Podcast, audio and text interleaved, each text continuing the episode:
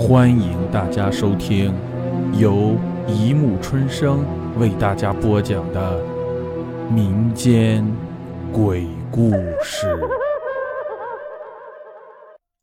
第三百七十九集《老村惊魂三》。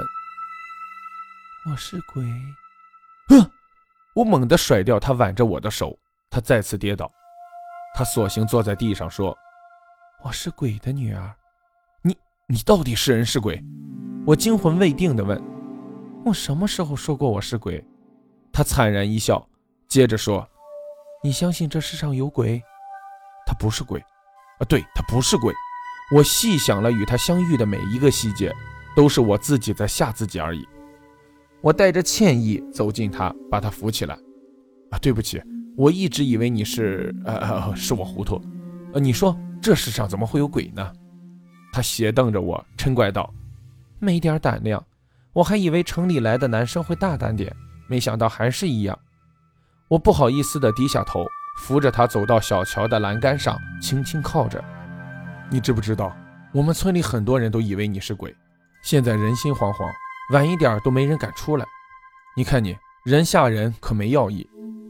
我也不知道会这样的呀，我也是前几天从外婆口中才知道我妈是怎么死的。白天我爸又不让我来这里，我只好晚上来。农村人早休息，我以为不会让人撞到，却偏偏撞上你。啊，不是我撞上你才对。说来惭愧，当初我还以为我撞到鬼了呢。我不好意思地搔了搔头。你呀。他扑哧一笑，我也跟着傻笑。对了，明天就是清明，你陪我扫墓好不？我，我莫名其妙，扫墓干嘛拉上我？对呀，我们能相遇也算是一种缘分，你就陪我去看看我妈妈。嗯，好了好了，我陪你去。我想了想，他现在孤苦伶仃，陪陪他也好，至少让他感觉到这世间还是有温暖的。第二天。我跟他来到他娘的墓前，一见到他娘的坟，他立刻泪涌上眼，哭倒在墓前。我为他娘插上了一朵野菊花，默默悼念着：“大娘，你就安息吧，你女儿已经长大成人，也懂得照顾自己了。她很懂事。我想，如果以后我能有什么可以帮上她的，我一定帮她。真的吗？你说到以后你一定要帮我哦。啊，你你怎么知道我心里在想什么？”我惊觉他不知如何已经和我并排站在一起，因为是你念出来的呀，我又不聋。我想想也是，叹然一笑，看着他梨花带雨的脸庞，不禁有点心痛。我轻轻地为他拭去泪水，答应我要坚强活下去，别再为上一辈的恩怨伤心难过啊！好，我答应你，我以后再也不会一个人晚上出去哭了。嗯，这样才对。因为我想哭的时候会去找你啊。菊花在山中坚强地怒放着，我相信这女孩的生命一定比这菊花更坚强。他站立在山头，眼眺远方，若有所思。我不知道他在想什么，但不管如何也好，我为能帮上一个女孩小小的忙而感到开心，为她能解开内心的死结而感到欣慰。我们沿着山路一前一后的下山了。路上赶扫墓的人络绎不绝，虔诚的眼神、低低的呢喃，都让我感觉到这山峰的淳朴。一路上，我们俩谁都没开口。我想让他静静也好，以后何从何去，都只在他的一念之间。大哥，你什么时候会走？从他的语气中，我听出了他的不舍。这一声“大哥”已经把千言万语凝聚在其中。我一时感到难以作答。双亲已在省城催我回去。再说这里没什么可逗留，唯一放心不下的是他。不过要走的始终得走，我强忍心中的不舍，对他说：“我明天就走。”他脚步顿了一顿，又继续向前走。这么快呀？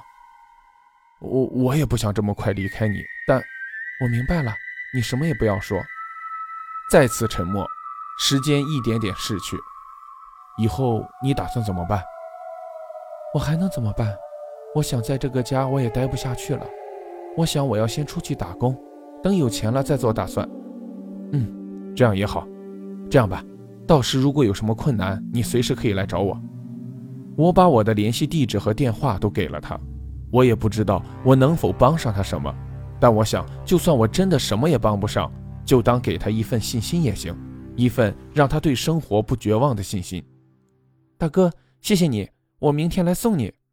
说完这句话，他头也不回地把我丢在原地，狂奔而去。而且在他走的一刹那，我从他的眼底看到了一丝仇恨之意。我不禁一怔，难道他还没有放下心中的仇恨？但愿是我多心了。第二天，我听到村民都在讲听不到鬼叫声这个话题，我不禁苦笑：愚昧的乡亲啊，这世间哪有鬼呀？到了村口小桥，他已经在那里等着。你真的就这么走了？以后不会再回来看我？应该会吧。最重要的，你要好好照顾好你自己，别让大哥担心，知道不？我会的了。他低下头。我以为他是面对离别有些伤感，倒也没有什么感到不妥。好了，时间不早了，我该上路了。他突然拉住我的手，往我的手里塞了一样东西。我一看，是一道在农村很常见的平安符。上路吧，他会庇佑你的。嗯，我深深的最后看了他一眼，然后背上行囊。突然，我有一种强烈的不安感，是什么原因？我想了想。打开他送给我的平安符，里面竟然是一张冥币。更要命的是，上面写着“我要复仇”。我不禁骇然，立刻下车接车回村。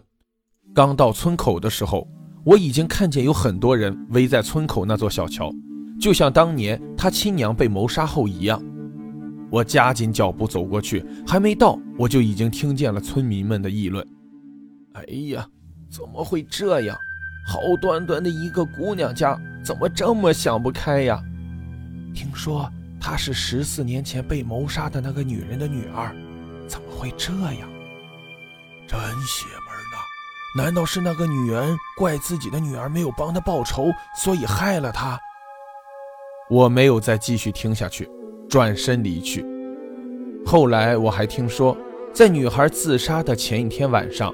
他弑杀了自己的亲生父亲，直到第三天才被人发现。生命有时真的很脆弱，经不起风吹雨打。我有点困惑：生活真的有自信就行，又或者没有仇恨之心，才是击败一切罪恶根源的根本？好了，故事播讲完了，欢迎大家评论、转发、关注。谢谢收听。